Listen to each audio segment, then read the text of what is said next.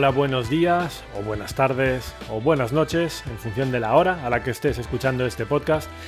El caso es que, hola, bienvenidos a De Perdidos al Podcast. En el episodio de hoy, un servidor, Saúl López, os trae un vídeo de YouTube.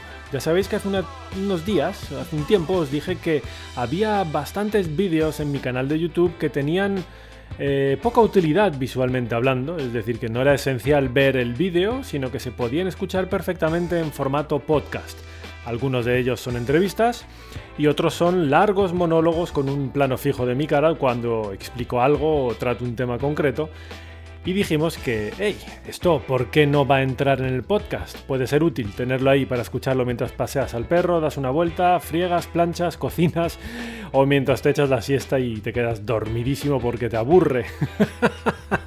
sea lo que sea, aquí tenéis uno de esos capítulos traído, producido eh, en colaboración, como bien sabéis, con Wallbox, que es patrocinador de mi canal de YouTube y de este podcast y Wallbox es este fabricante que hace unos cargadores de pared inteligentes y con un diseño espectacular.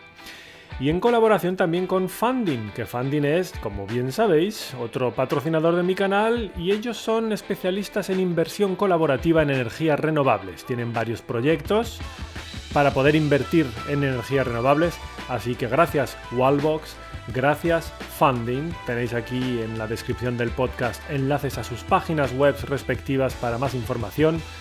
Y vamos ya con este audio de uno de mis vídeos del canal de YouTube. Espero que lo disfrutéis, que os parezca interesante y que os guste mucho. Un saludo amigos. Muy buenas, ¿qué tal todo el mundo? En el vídeo de hoy voy a hacer un breve repaso a la situación actual que tenemos con el gas vehicular, es decir, el gas natural utilizado para el transporte eh, y sobre todo pues intentar aclarar un poco diferentes conceptos que habitualmente se mezclan, en mi opinión, con la clara intención de confundir al personal, de confundiros. Eh, y bueno, algunas veces pues puede ser que por error. Pero el caso es que mm, sin llegar a acusar a la industria gasística de una manipulación como la hizo eh, la industria automovilística con el Dieselgate, sí que quiero con el título de este vídeo, con lo de Gasgate, el nuevo diésel, etc., sí que quiero llamar la atención eh, sobre un problema, un potencial problema que puede llegar a ser bastante, bastante complicado en adelante, ¿no? que nos puede llegar a causar bastantes eh, quebraderos de cabeza en un futuro bastante cercano. Así que Gasgate, por manipulación, eh, en el sentido de querer confundir a la gente, no, por tanto, no tanto en el sentido de hacer trampas en pruebas de emisiones. Eh, el nuevo diésel, ese es el caso, el Gasgate. Así que os explico en este vídeo de qué va todo esto. Bueno, para empezar, lo primero que hay que intentar hacer es poner algo de contexto. ¿Qué está pasando actualmente eh, con el tema de las emisiones, con el transporte y otros sectores de la economía? Aquí hay que recordaros que los estados eh, han firmado un acuerdo, la inmensa mayoría de los estados de este planeta han firmado un acuerdo internacional vinculante que es los acuerdos de París. Y, y, estos acuerdos tienen una serie de objetivos, entre los cuales está que para 2050 hay que alcanzar la neutralidad climática. ¿Y esto cómo se traduce en la vida real? Pues se traduce en que hay que ponerse ahora mismo manos a la obra a reducir nuestras emisiones de gases de efecto invernadero, en todos los sectores. Hay mucha gente que a menudo dice que, qué está pasando con los coches, que se está criminalizando a los coches y que mira ahí los barcos y mira allí los aviones, etcétera, que por qué se criminaliza los coches y se echa toda la culpa de las emisiones a los coches. Bueno, esta crítica es legítima. Hay veces que se percibe, sobre todo la gente que me sigue a mí, en mi canal de YouTube hablo principalmente de coches. De vez en cuando hablo de alguna furgoneta, hablo de algún camión o toco algún tema un poco más general sobre emisiones y medio ambiente, pero me centro en coches. Entonces puede transmitirse esta sensación de que solo se intenta hacer algo con los coches, pero no es cierto. Aquí todo el mundo es plenamente consciente de que hay que actuar en todos los sectores de la economía. El sector industrial tiene que reducir emisiones y hay planes para, implementar obligaciones de reducción de emisiones, se está haciendo. El sector energético, otro tanto de lo mismo. Y de hecho ya hay algunas centrales de carbón que están cerrando o van a, a ser cerradas. En el sector de los edificios es exactamente lo mismo. Un edificio tiene un consumo de energía enorme para calefactarlo, para calentarlo o para enfriarlo, según la temporada del año. También ahí se está actuando. Y luego está el sector transporte. El sector transporte se está llevando tanta atención ahora mismo porque es en la Unión Europea el único sector cuyas emisiones continúan creciendo en vez de estar disminuyendo y además es el sector que más emisiones tiene. Eh, y luego dentro del sector transporte, el sector rodado, el sector del transporte rodado, camiones, furgonetas, vehículos, es el que más parte se lleva de las emisiones. El de los barcos, el transporte marítimo y el de la aviación también tiene su parte, pero es menor que la del transporte rodado. De ahí que nos centremos tanto en el transporte rodado y en los coches. El caso es que hay un objetivo de descarbonización de la economía, hay que reducir emisiones del transporte y de todos los demás sectores, como os decía, pero eh, cuando analizamos cómo hacerlo en el transporte, de qué manera reducir esas emisiones, saltan las compañías de producción de hidrocarburos y el gas, ¿eh? que es un hidrocarburo, como lo es el petróleo, saltan y dicen, hey, aquí tenemos un combustible que es una maravilla porque reduce emisiones de CO2, reduce emisiones contaminantes y esto por lo tanto es la herramienta perfecta para una transición bueno, entonces vamos a ver si eso es cierto. Vamos a ver con cifras si eso es cierto. Todas las cifras que os voy a ir mencionando en este vídeo no me las saco yo de la manga, no me las he inventado. Estas cifras provienen de varios estudios. Os voy a poner aquí en el campo de descripción del vídeo un estudio que publicó TNI, la Federación Europea de Transporte y Medio Ambiente, y ese estudio publicado por TNI contiene más de 250 referencias a estudios científicos de los que se sacan todos estos datos que voy a mencionar a continuación. Así que ni siquiera es una cosa que TNI dice que. No, no, no, no. Esto está basado en más de 250 estudios científicos. Aquí abajo en el enlace lo podéis ver si tenéis curiosidad. Tenéis todas las referencias, podéis pinchar en cada uno de ellos y podéis ir a las fuentes, analizar los datos base que se han utilizado para hacer, hacer el análisis. Pero yo os voy a contar un poco el panorama global en base a todos estos estudios. Para comenzar, lo, importante a destacar es que el gas vehicular, el GNC principalmente, que es el que más se usa, aunque también está el GLP, el gas tiene unas prestaciones similares a los otros combustibles fósiles, al diésel o a la gasolina. Son prestaciones similares, es decir, un coche a gasolina y un coche a gas van a funcionar más o menos igual, lo que pasa que no tiene claros beneficios en cuanto a emisiones de gases de efecto invernadero o gases tóxicos. Y aquí os recuerdo que hay que hacer la diferencia entre emitir gases tóxicos, que son malos para tu salud, que cuando respiras se te meten dentro del organismo, dentro de los pulmones y te causan enfermedades, entre ellas cáncer. Y luego están los gases de efecto invernadero. Cuando los respiras a tu cuerpo no le pasa nada, salvo que estemos hablando de unas concentraciones demenciales, pero lo que sale del tubo de escape de los vehículos a tu cuerpo no le hace nada, pero tiene un efecto invernadero. Entonces hay un cambio climático asociado a ello y eso ya nos lleva a otro tipo de serie de problemas. De cualquier modo, ni en los gases de efecto invernadero ni en los gases tóxicos tiene ningún tipo de mejora sustancial. Y os digo de nuevo, esto no es mi opinión, estos son datos contrastados. Aquí abajo, enlaces a los diferentes estudios que lo corroboran y lo demuestran. Hay una cosa que nunca tienen en cuenta las empresas y los, colectivos que están interesados en comercializar gas y sacar dinero de ello. A la hora de publicar sus supuestos estudios y sus datos y poner carteles y publicidad en, en medios para decir que el gas es eco, ecológico. Y además dicen que es doblemente eco, económico y ecológico. Luego continúo hablando y os explico. Hay cosas que no tienen en cuenta y esto lo hacen deliberadamente, deliberadamente para que los datos salgan a su favor y puedan intentar engañarte y manipularte. No tienen en cuenta las emisiones del pozo a la rueda. A que cuando yo os digo que un coche eléctrico tiene cero emisiones, siempre salta alguien rápidamente para decir que eso es mentira, porque la electricidad que utiliza mi coche ha sido generada en centrales eléctricas que tienen emisiones. Y yo siempre digo, bueno, entonces estamos hablando de que hay una huella de carbono asociada a la utilización de mi vehículo. Mi vehículo no tiene emisiones. Tu tostadora, tu televisión y tu microondas no tienen emisiones, ¿verdad? Pues usan la misma electricidad que mi coche. Así que si tu televisión no tiene emisiones, mi coche tampoco. Pero bueno, como os decía al inicio de este vídeo, ya hay múltiples esfuerzos en el sector energético para reducir sus emisiones. Así que vamos en el buen camino, vamos en la buena dirección. Pero a lo que yo iba. Rápidamente cuando se habla de las cero emisiones de un coche eléctrico, salta la gente a decir, eh, no, no, no, del pozo a la rueda. Es decir, ¿qué emisiones tiene la energía que utiliza tu coche? De acuerdo. ¿Por qué no lo hacen con el gas? ¿Por qué con el gas no me están mirando las emisiones del pozo a la rueda? Porque si lo hicieran, entonces tendrían que hablar de pérdidas. El gas es extremadamente volátil. Ya sabéis cómo es el gas, a nada que hay una rendijilla, una pequeña fuga, por ahí que sale, se escapa. Esas pérdidas en, todo el proceso upstream, es decir, todo el proceso de ir a extraer el hidrocarburo de los yacimientos hasta que llega a la gasolinera, esas pérdidas, hay estudios recientemente que demuestran que son hasta un 60% más grandes, más importantes de lo que se pensaba hasta el día de hoy. Y esas pérdidas son pérdidas de metano.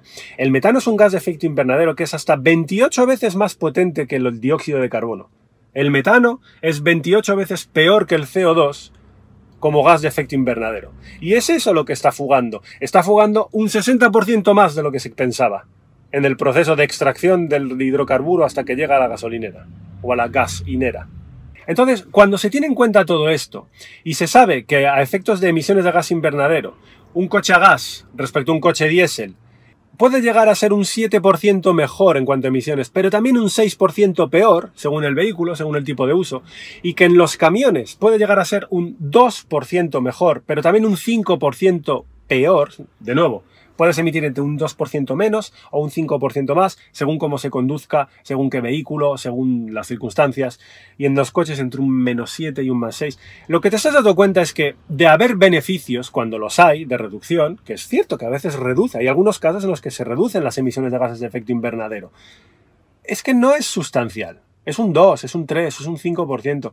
No es gran cosa.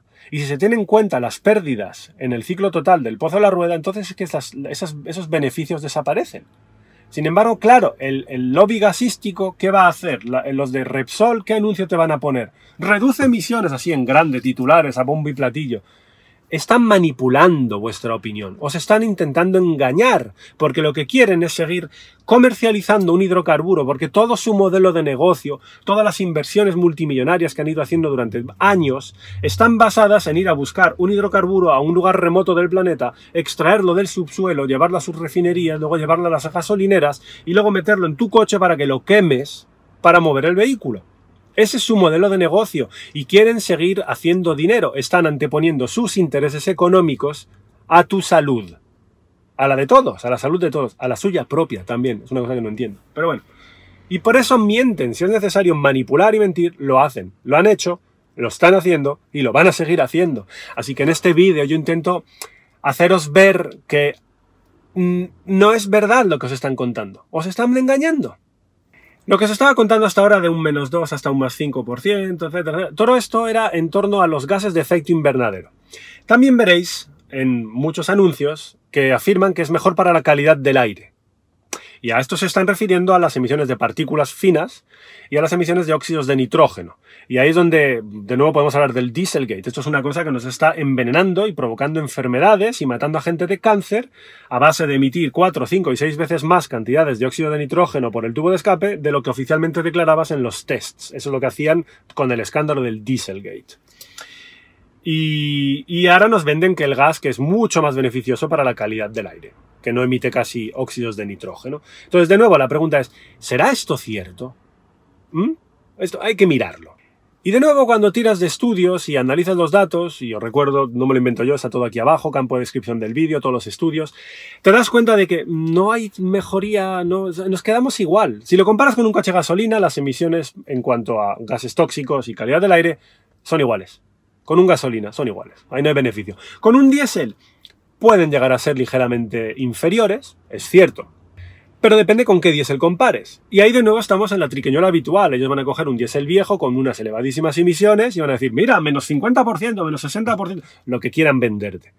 Pero claro, si lo comparas con un Euro 6D nuevo, no hay tal diferencia. Y si tienes en cuenta que la Unión Europea está trabajando en el nuevo ciclo, en la Euro 7, que será mucho más restrictivo, en ese caso, los de gas simplemente es que serán peores que los diésel que respeten el nuevo ciclo Euro 7. No hay ventaja. O sea, yo ahí no le veo ningún futuro. Estás, en el mejor de los casos, reduciendo un 2, un 4, un 5% las emisiones, tanto de gases de efecto invernadero como de eh, gases tóxicos, y eso no va a mejorar en ningún momento. No va a hacer más que empeorar con, empeorar con el paso del tiempo. Entonces, ¿por qué nos intentan vender que el gas es la solución, la transición? ¿Por qué? No les el sentido. Bueno, yo, yo sí sé por qué lo hacen, porque quieren sacar dinerito. Pero vosotros quiero que os deis cuenta, os están intentando manipular y engañar. Otra de las triquiñuelas que son utilizar para continuar con la manipulación. Se refieren al biometano, que es metano de origen renovable. ¿Cómo es esto? Tú coges un montón de materia orgánica, Puede ser caca de un animal, vacas, cerdos, lo que sea. Puede ser restos de la industria de la agricultura, pajas, ramas, hojas, etc. Tú todo eso lo pones ahí juntito y con el proceso de degradación natural de, los componentes orgánicos, con, en fin, esto es de naturaleza, funciona así la biología. Químicamente eso se descompone y como fruto de esa descomposición sale metano. Entonces, si ese metano lo coges, lo capturas y lo utilizas para generar electricidad o directamente para meterlo en un depósito de combustible de un vehículo y luego quemarlo para mover ese coche, entonces sí, ahí hay una sustancial mejora, es cierto. En concreto, eh, las emisiones de gases de efecto invernadero utilizando biometano son sustancialmente más bajas que si usas diésel. Eso es cierto, es un hecho o hecho que usan y, vamos, abusan para venderte que, oye, mira qué limpio es el gas. Ya. ¿Sabéis qué porcentaje del gas vehicular utilizado en la Unión Europea a día de hoy proviene del biometano? 1%. 1%. Las posibilidades de que tu coche, después de haber repostado GNC, esté funcionando con biometano son de un 1%. El otro 99% es gas fósil. ¿Y qué te venden en los anuncios, en los artículos y en los estudios científicos que ellos publican? Las están manipulando. ¿Por qué? ¿Por qué solo un 1%? Pues porque no hay suficiente cantidad de biometano para cubrir las necesidades del transporte. Incluso los estudios más positivos, los que provienen de la asociación gasística, los que defienden el uso del gas en los vehículos, en el transporte, incluso esos estudios asumen que en el mejor de los casos, si consiguiéramos producir todo el biometano que es posible producir, cubriría entre un 6 y un 10% de la demanda de gas para transporte. Ese en el mejor de los casos. Sin embargo, el dato lo usan constantemente para decirte que el biometano 100% renovable reduce las emisiones de gas en efecto invernadero drásticamente. Y sí, es cierto que el biometano las reduce. Pero no es cierto que acabe en tu coche cuando estás comprando un vehículo a GNC. Es mentira. De nuevo, os recuerdo, todo esto yo no me lo invento, ¿eh? todo esto son estudios científicos, los tenéis aquí abajo. ¿eh? No es Saúl dice que, no. Saúl destaca que hay estudios que prueban y demuestran que. No es lo mismo, ¿eh? esto no es mi opinión, estos son hechos. Aquí abajo los datos. Y este, esto tiene un problema porque entonces estamos entrando en la relación entre negocios y gas. ¿Cuál es esa? Pues es, la, es esa que justifica que el gas sea más barato. Entonces hay gente que dice, bueno, a mí lo de contaminar me da exactamente igual. Lo que yo quiero es ahorrarme dinero. Ok, yo entonces ahí esa jugada la entiendo. No la comparto en absoluto, de hecho la condeno, pero la entiendo. El gas es más barato. Tú te vas a repostar gas o te vas a repostar gasolina y te sale más barato repostar gas y hacer tus kilómetros con el, gas, con el gas que con la gasolina. Sale más barato. Es cierto. Pero ¿sabéis cuál es el problema? Que eso es cierto porque recibe ayudas y subvenciones. Y yo no entiendo cómo se puede seguir subvencionando un gas contaminante que nos, que además de emitir gases de efecto invernadero, nos perjudica la salud con dinero público. ¿Cómo se subvenciona eso con dinero público? No lo entiendo. El gas paga un 76% menos de impuestos que el diésel y un 85% menos que la gasolina. ¿Cómo no va a ser más barato? ¿Lo estás subvencionando? Y claro, luego pasa lo que pasa. En Italia se usa el 60% del gas para transporte de la Unión Europea. ¿Por qué? Porque allí cuesta dos veces menos que el diésel y de hecho en Italia se, venden el 68% de los vehículos a GNC de la Unión Europea, porque ahí es mucho más barato. ¿Por qué? Porque el gas vehicular en Italia solo paga un 0,5% en impuestos. 0,5%. Claro, subvencionas un combustible fósil contaminante que perjudica la salud de la gente y nos va a estar a acabar friendo el planeta, pues si lo subvencionas y es más barato, sí, la gente va a lo más barato. Es normal, eso es lógico. No todo el mundo puede permitirse hacer un sobreesfuerzo económico simplemente para proteger el medio ambiente. Es que lo que hay que hacer es alinear la fiscalidad con, los objetivos climáticos y de emisiones que te estás marcando. Y para eso el gas no sirve, no puede ser un gas de transición, y mucho menos con ayudas y subvenciones por parte del Estado. Además hay que tener en cuenta otra cosa, hablando de política y de economía. Si tú quieres pasar un modelo en el que todos los vehículos, o una gran parte de los vehículos, temporalmente, porque dicen que es para transición, claro, si quieres pasar a ese modelo, entonces tienes que tener muchísima más infraestructura de gas por todos los sitios, y tanto hay que ponerse a construir. Y, es, de verdad es lo más razonable invertir dinero en todo eso, cuando sabemos que es de transición, que es temporal, lo decís vosotros mismos, los del gas. ¿O no será mejor invertir el dinero en una infraestructura que nos pueda servir a largo plazo? Como los vehículos cero emisiones. Me da igual eléctrico a batería que celda de combustible con hidrógeno. ¿En qué, ¿En qué es más lógico invertir el dinero? ¿En algo temporal o en algo a largo plazo? Digo yo. Así que ya está, poco más. Esto, era esto eran los datos que quería compartir con vosotros. Tened en cuenta que están intentando manipularos y al que ya haya comprado un vehículo de gas, quiero dejar claro, no estoy criminalizándote, ni culpabilizándote, ni diciendo que hayas... No, no es tu culpa. Es que es muy jodido ser engañado. A todos nos han engañado en algún momento de nuestra vida y es muy jodido darte cuenta de que has sido engañado, de que te la han liado. O sea, da mucho por saco. Y entonces eh, pues ¿qué le vas a hacer? Eh, ahí, ahí, ahí te has quedado, ya está, te han pillado. Lo que yo pretendo con este vídeo es que no os pase a más gente. Y sí, la próxima vez que os vengan a vender que reduce emisiones de gases de efecto invernadero, reduce emisiones de gases contaminantes, que es más barato, que el biometano renovable, tal cual, que os acordéis de este vídeo. Y que os acordéis de que están manipulando y utilizando las cifras de determinados casos aislados para hacerte creer que todo el gas vehicular en su conjunto es una maravilla cuando no lo es. No es solución, ni siquiera de transición. En un momento dado, les puedo comprar la idea de que el gas en el sector energético, como fuente para generar electricidad, en un periodo de transición en el cual descarbonizamos el sector energético antes de poder tener renovables 100%, ahí sí puedo compraros que, ok, de manera transitoria metemos gas en el mix. Pero el gas vehicular en transporte, no. Hay tropecientos datos que demuestran que no es mejor. No merece la pena dedicar ni un solo céntimo al gas en transporte.